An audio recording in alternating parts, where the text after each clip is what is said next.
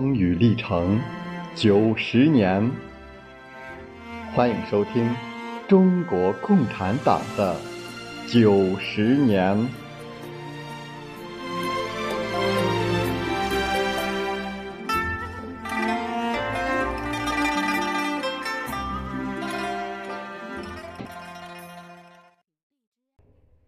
中国共产党诞生在二十世纪二十年代初的中国，不是偶然的，它是近代中国历史发展的必然产物，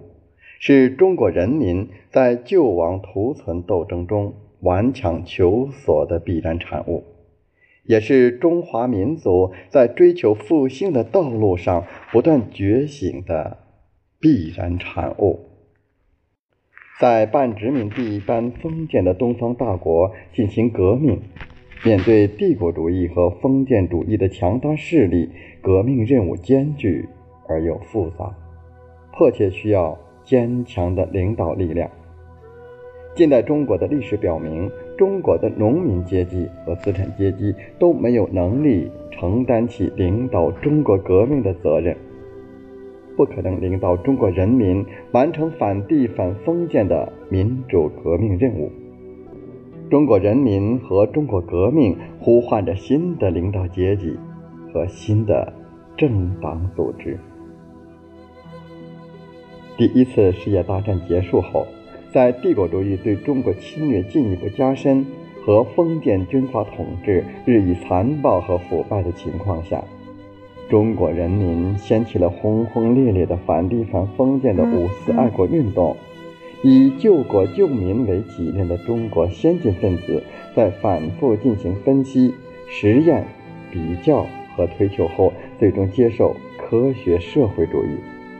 认识到只有用阶级战争和无产阶级专政的办法，才是改造现实世界的对症之方。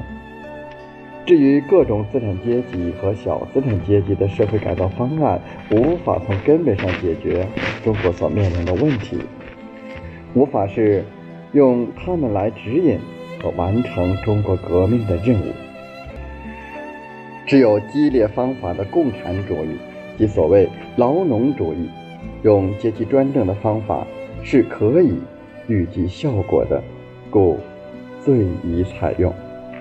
这样，中国先进分子终于选择了马克思主义的科学社会主义作为改造中国社会的武器，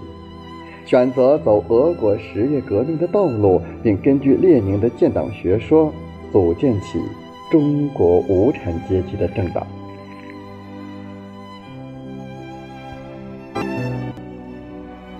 值得注意的是，在党成立前后，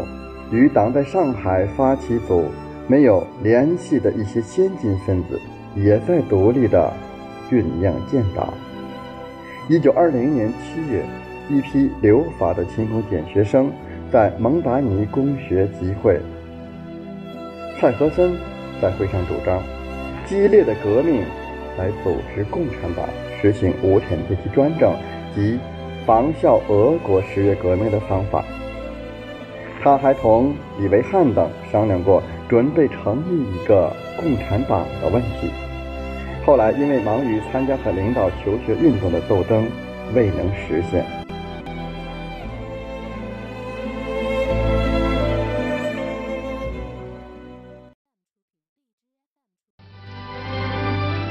不忘初心，牢记使命。欢迎继续收听中国共产党的九十年。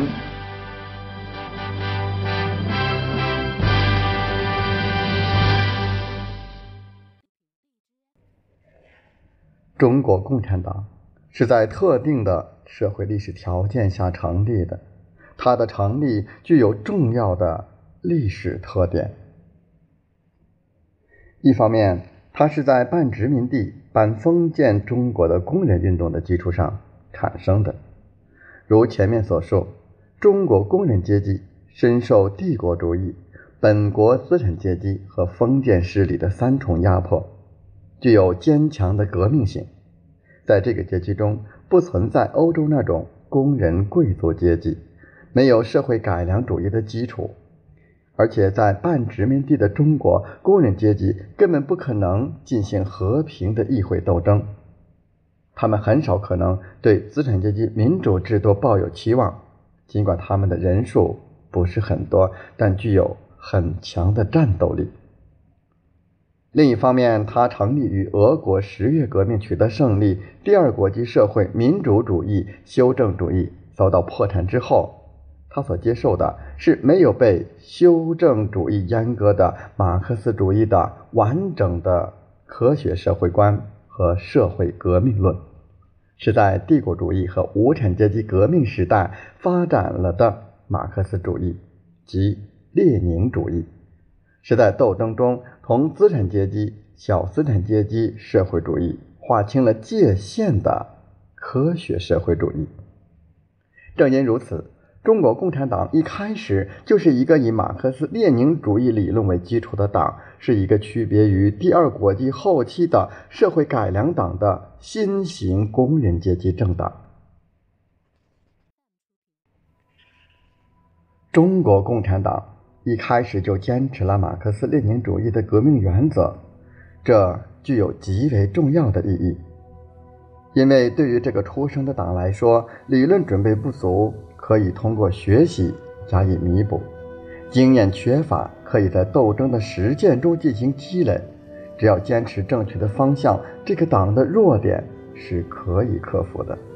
但如果不同机会主义、社会民主主义划清界限，在政治上迷失了方向，它就只能成为资产阶级的思想附庸，就不会有真正的生命力了。中国共产党的创立是中华民族发展史上开天辟地的大事变，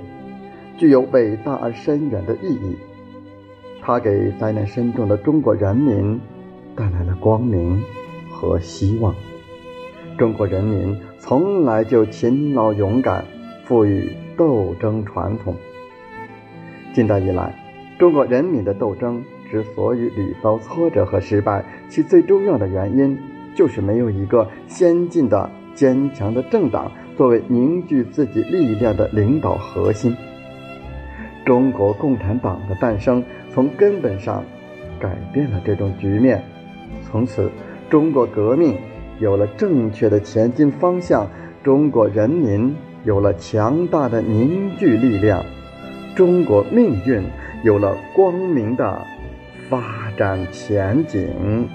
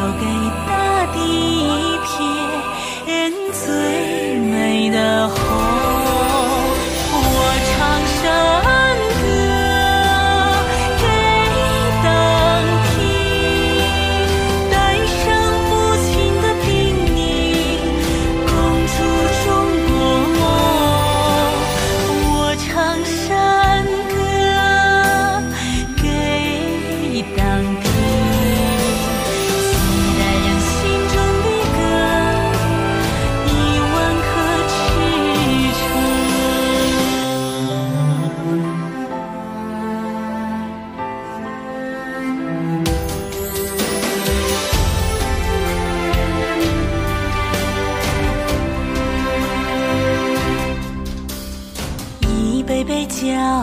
导，心肠意重。